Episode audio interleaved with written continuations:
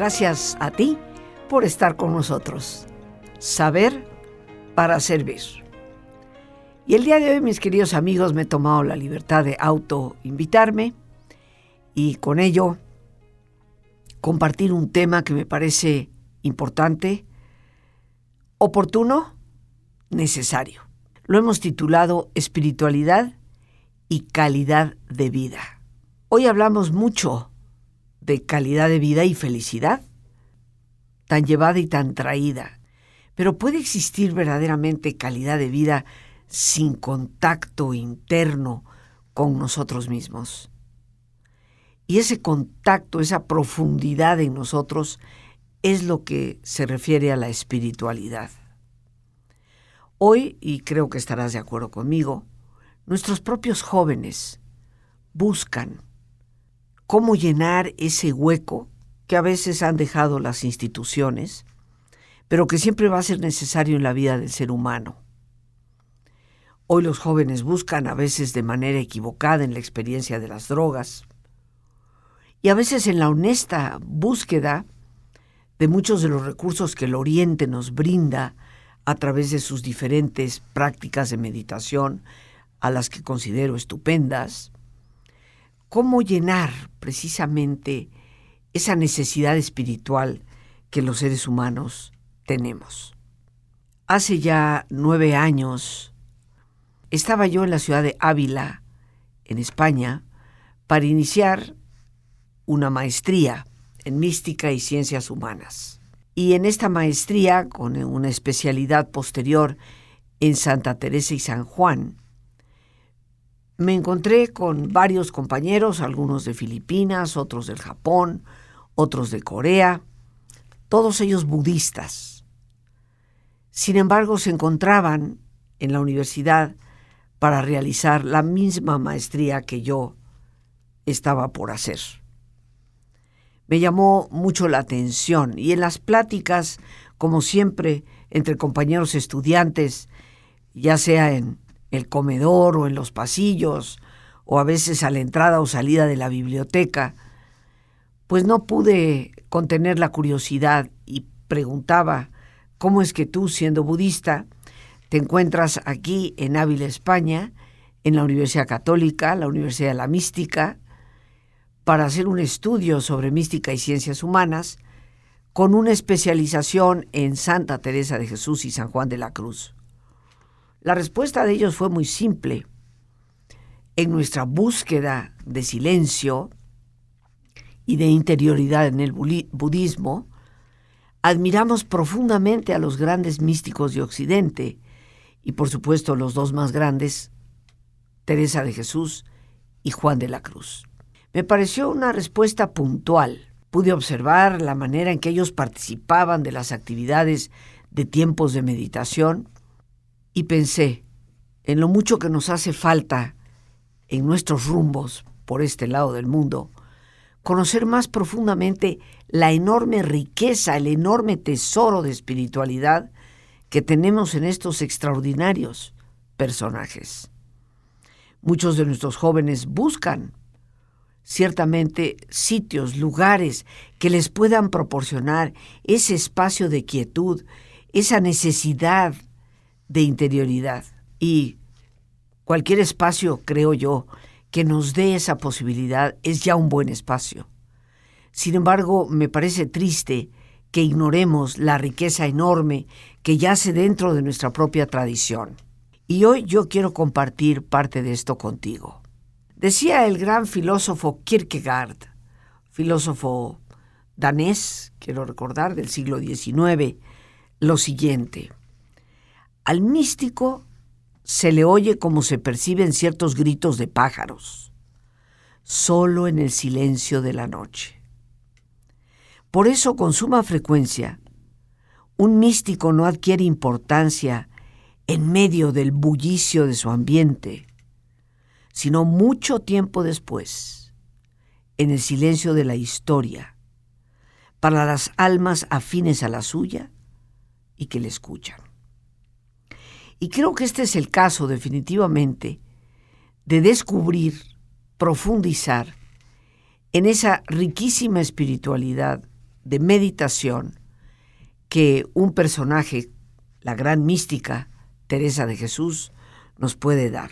Porque podríamos decir que Teresa de Jesús ha sido, tal vez en esto que decía Kierkegaard, una excepcional excepción a esa realidad de no ser escuchada sino hasta mucho, mucho tiempo después.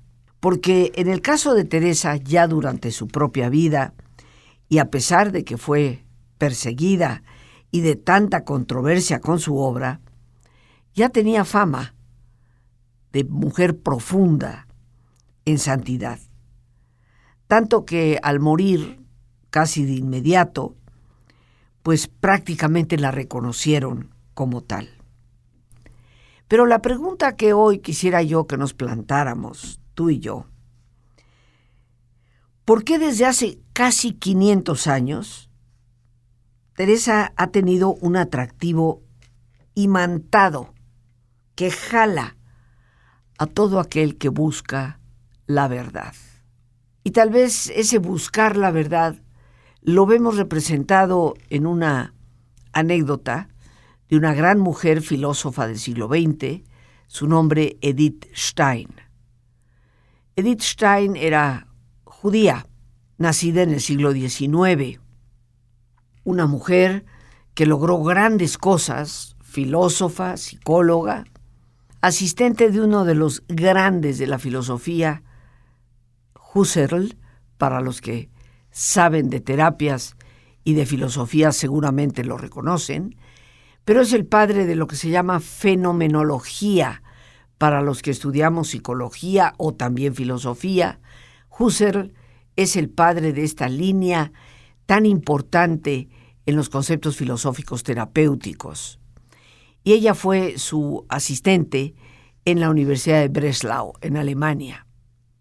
Una mujer siempre en búsqueda de la verdad. Tenía grandes amigos, entre ellos amigos de diversas creencias, y tenía particularmente gran amistad con una pareja que eran católicos. Su amistad con ellos progresó, también con esa inquietud intelectual. La tesis doctoral de Edith Stein fue de 500 páginas, considerada la mejor de la universidad en su momento. Llegó la Primera Guerra Mundial y ante las batallas, se va enterando al finalizar la guerra, 1918, que el esposo de esa gran amiga, esa pareja, amigos de ella, ha fallecido en la batalla. Se siente ella verdaderamente conmovida ante el dolor que supone su amiga debe estar sintiendo, la tragedia que debe estar viviendo por la pérdida de su esposo decide viajar al pueblo donde ellos viven, ahí en Alemania, para visitarla. Y cuando toca la puerta y su amiga le abre y la recibe, encuentra a esta mujer llena de entereza, con una paz y una tranquilidad extraordinaria, y le llama la atención. Y en la plática con su amiga, viéndola con una fortaleza que ya ella misma hubiera querido tener, le pregunta cómo logras mantenerte en esta serenidad, manejando tu tristeza con tal entereza. A lo que la mujer le responde mi fe en Dios, por supuesto, y la certeza de esa vida en la que ahora mi esposo está y de la que ahora goza. Edith Stein le dice, He buscado esa verdad de serenidad y paz durante tanto tiempo. Y la amiga le responde, pues mira, busca en la biblioteca. Tal vez algún libro esta noche te pueda servir.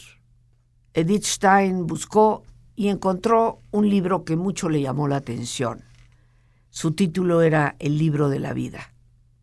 Lo rescató del anaquel en la biblioteca, se fue a la cama con él escrito por Teresa de Jesús en el siglo XVI. Leyó el libro en una sola noche. Déjame decirte que cualquiera que lee una obra de Teresa de Jesús en una sola noche, pues debe tener una capacidad de lectura enorme. leyó la obra y cuando terminó el libro a la mañana siguiente, le dijo a su amiga, con el libro en la mano, he encontrado la verdad. Y con esa experiencia y sentimiento, pasaron algunos años todavía y ella decide buscar, como Teresa, en una fe la fortaleza capaz de darle verdad. Eventualmente Edith Stein se bautizó como católica, entró en un convento carmelita ya a los 42 años de edad, escribió una enorme cantidad de obras, más de 19 libros. Cuando la persecución de los nazis comenzó en Alemania, eh, pues las monjitas la sacaron a Holanda para protegerle la vida. Desafortunadamente, en Holanda las fuerzas de la Gestapo la sacaron del convento donde se encontraba, se la llevaron a Auschwitz, como a tantos otros judíos, y ahí falleció Edith Stein, hoy conocida como Santa Teresa Benedicta de la Cruz una mujer de una capacidad intelectual extraordinaria. Encontrar la verdad, queridos amigos, algo que me parece extraordinariamente urgente ante los embates que nos da la vida en la actualidad. Pero ¿cómo es que alguien que vivió en un tiempo tan radicalmente diferente al nuestro sigue siendo inspiración de espiritualidad y de plenitud? Y yo me atrevo a pensar, después de haberla estudiado, de conocerla, considero bastante a fondo, que esto se debe a que Teresa de Jesús en el siglo XVI escribió una obra y dio un testimonio de vida en donde se convirtió no solo como se le reconoce en la iglesia como maestra de espirituales, sino que es ante todo una maestra de vida. Cuando decimos vida, la vida nos sigue confrontando, como desde siempre lo ha hecho al ser humano, con grandes interrogantes, con grandes inquietudes que han estado presentes en todas las épocas. Teresa de Jesús, a través de su mensaje y a través de su ejemplo de vida, yo creo que nos habla de algo importante, lo que constituye realmente vivir y vivir con calidad. Nos habla de una vida verdadera, una vida que, nos profundice en nosotros mismos, una vida que no se conforme con el oropel, con la superficie simplemente de las cosas. Nos habla también de una vida de oración, pero de una oración muy particular, una oración silenciosa, una oración que no es el rezo habitual, una oración que nos lleve a ese cerrar los ojos e ir hacia adentro, a un diálogo con un Dios que ella considera por encima de todo como un amigo. Una vida de servicio una vida que nos haga concientizar la enorme necesidad que existe de servir, de interesarnos por el otro, de ser solidarios. Las personas solemos pensar que los santos, o llamados santos, o llevados a los altares como santos, fueron personas especiales, únicas, predeterminadas prácticamente.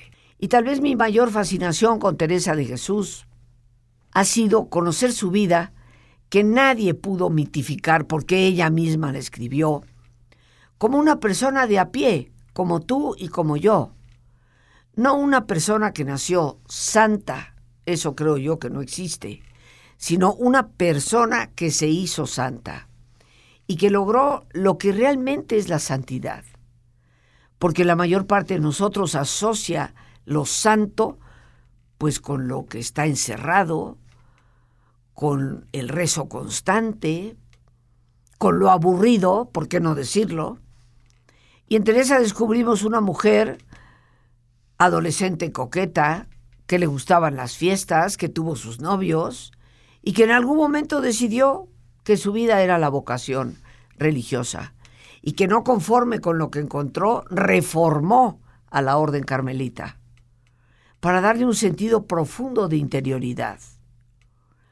Una mujer conocida como simpática, alegre, y creo yo, mis queridos amigos, que la verdadera santidad implica única y exclusivamente plenitud de vida. Por lo tanto, ella es una maestra de vida plena. Una vida para ti, para mí, que andamos en este mundo del trabajo, de la familia, de los niños, de los quehaceres, de los problemas socioeconómicos, políticos, culturales. Descubrir una vida verdadera, una vida de oración, que no es el rezo repetitivo, una vida que inspire al silencio y una vida de plenitud, creo que es una de las tareas más urgentes que tenemos en estos momentos. E inspirada precisamente en su obra, que sigue siendo, como lo fue para Edith Stein en el siglo XX, una obra que nos ayuda a descubrir la vida verdadera, que es aquella que nos ayuda y sabe reconocer la realidad y por lo tanto se sobrepone con fortaleza las incertidumbres, pues ella nos invita a saber realmente meditar, a descubrir la espiritualidad profunda que no está puesta en los ritos, sino en la vida interior de cada uno de nosotros, que tiene como propósito llegar a la experiencia de Dios.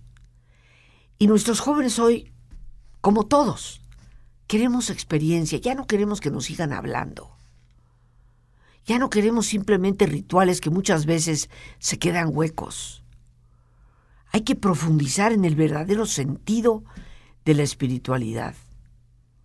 A un Dios que no es dogma, a un Dios que no es ajeno, que está por fuera, sino a un Dios que se manifiesta en nuestro interior pero más allá de nuestras propias creencias, como lo descubrían aquellos compañeros budistas en la ciudad de Ávila, conocer a los místicos y conocer su metodología es profundizar en nuestra propia vida.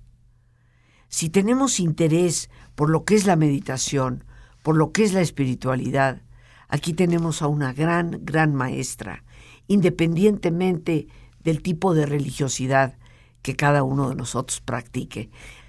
¿Y qué les parece si hacemos nuestro ejercicio de relajación? Nos vamos a poner cómodos, si te parece. Y si te es posible hacer el alto completo, el alto total, pues qué mejor que cerrar tus ojos. Y en una posición cómoda, con tus ojos cerrados, respira profundamente varias veces. Toma conciencia del entrar y el salir del aire en tu cuerpo. E imagina cómo al inhalar, así como llevas oxígeno a todas tus células, inhalas también serenidad para tu mente. Al exhalar, así como tu cuerpo se libera de toxinas, imagina cómo en ese aire que sale, también te liberas de todas las presiones y todas las tensiones. Respira profundamente.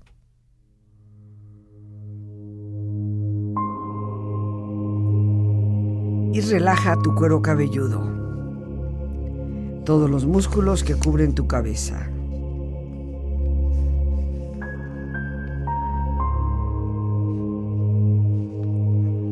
Relaja tu frente, siente la piel, la vibración de la piel que cubre tu frente.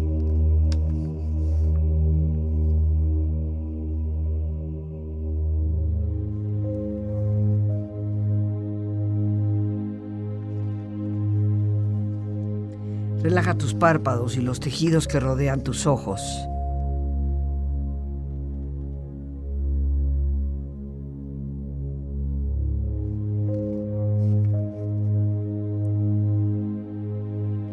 Relaja tus mejillas,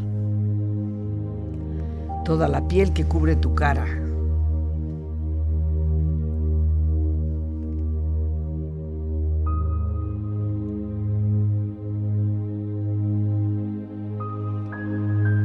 Relaja tu cuello y tu garganta, siente su flexibilidad, equilibrio, balance.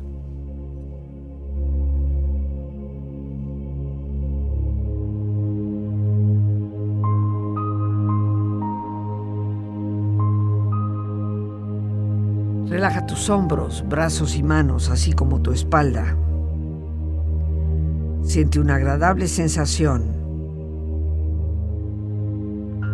que relaja todos los músculos en estas partes de tu cuerpo.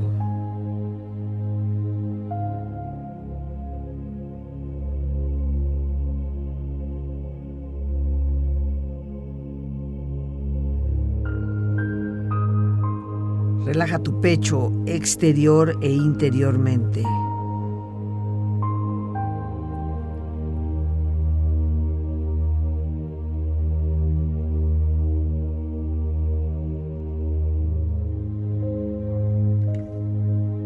Relaja tu abdomen exterior e interiormente.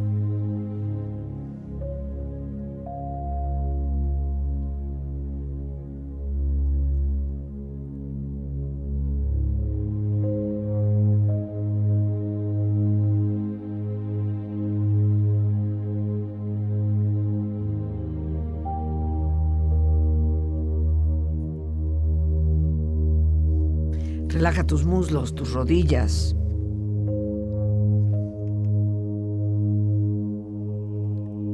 Relaja tus pantorrillas y tus pies.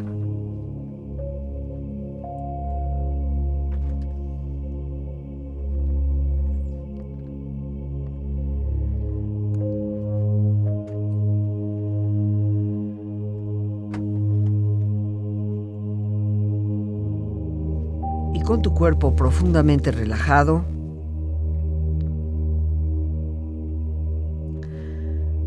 proyecta en tu mente la imagen de un lugar ideal para el descanso.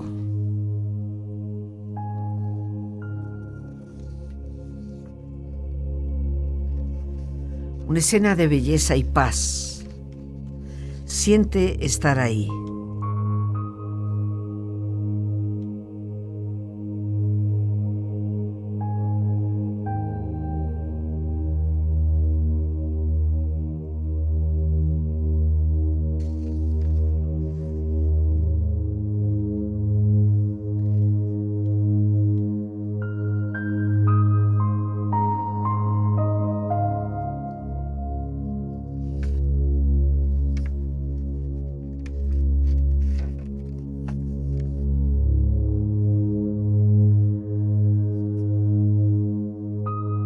Con tu cuerpo profundamente relajado, proyecta en tu mente la imagen de un lugar ideal para el descanso, una escena de belleza y paz.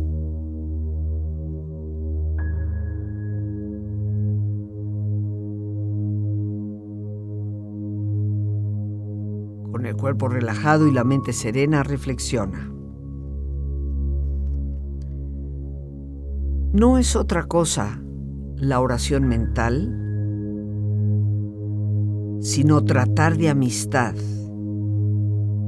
estando muchas veces tratando a solas con quien sabemos nos ama.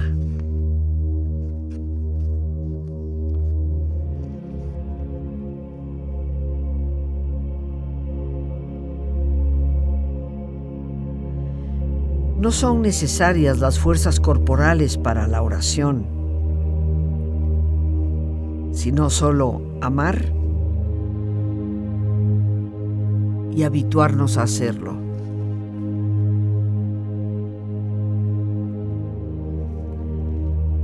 Nada te turbe, nada te espante. Todo se pasa. Dios no se muda. La paciencia todo lo alcanza. Quien a Dios tiene, nada le falta. Solo Dios basta.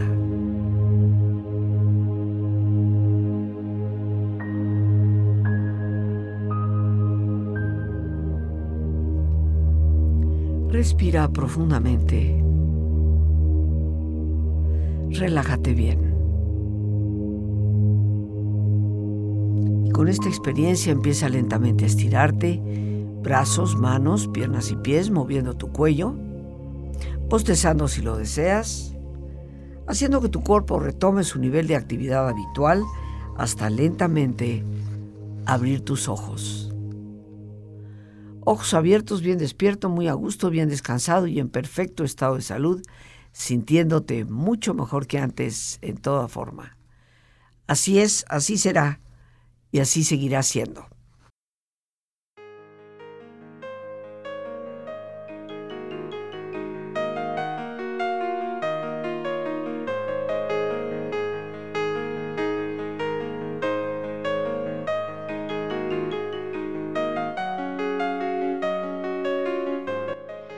Como especialista en la espiritualidad de Teresa de Jesús y San Juan de la Cruz, desde la Universidad de la Mística y Universidad Católica en Ávila, quiero compartir contigo la meditación y espiritualidad de esta gran mujer.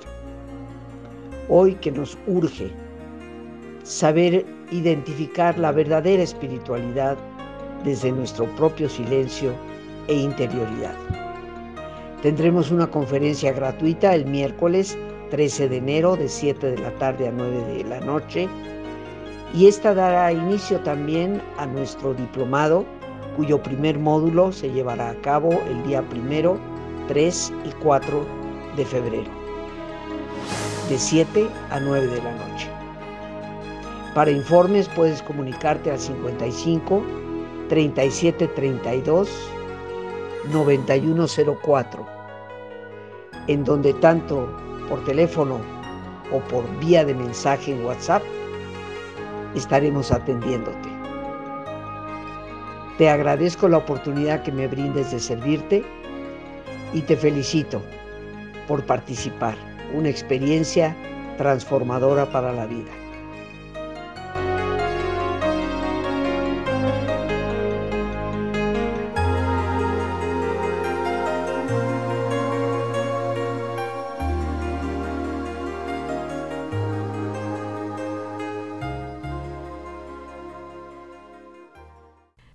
La vida verdadera, queridos amigos, es aquella que sabe reconocer la realidad y que con fortaleza se sobrepone a las incertidumbres.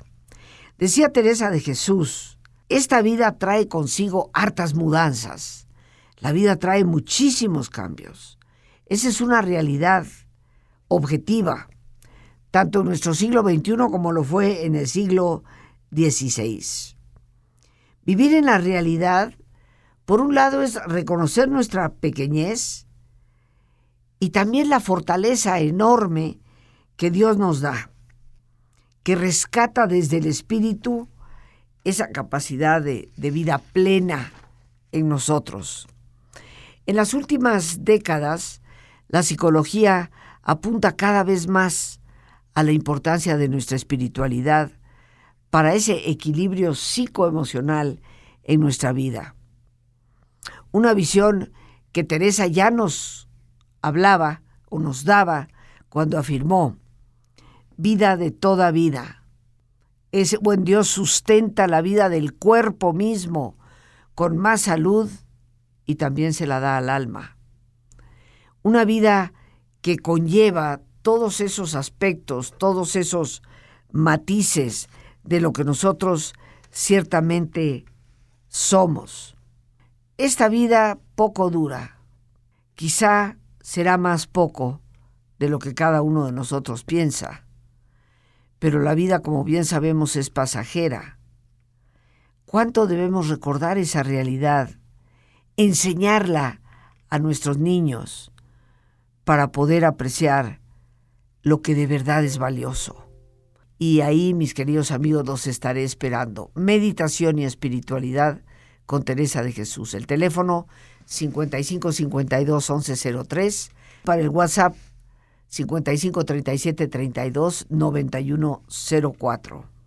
Lo nuestro en esta vida es la incertidumbre. Y solo en la vida espiritual, en nuestra relación con el ser trascendente, podemos comprender que vida verdadera, vida real, vida plena, es vivir de manera que no se tema la muerte ni todos los sucesos de la vida. Y esa paz y esa tranquilidad es la que todos no solo deseamos, urgentemente necesitamos. Pero por hoy las gracias a Dios por este espacio que nos permite compartir. A ti el más importante de todos, una vez más, gracias. Muchísimas gracias por tu paciencia al escucharme y por ayudarme siempre a crecer contigo. Que Dios te bendiga. Sabes que te quiero mucho y te espero mañana aquí mismo a la una en punto.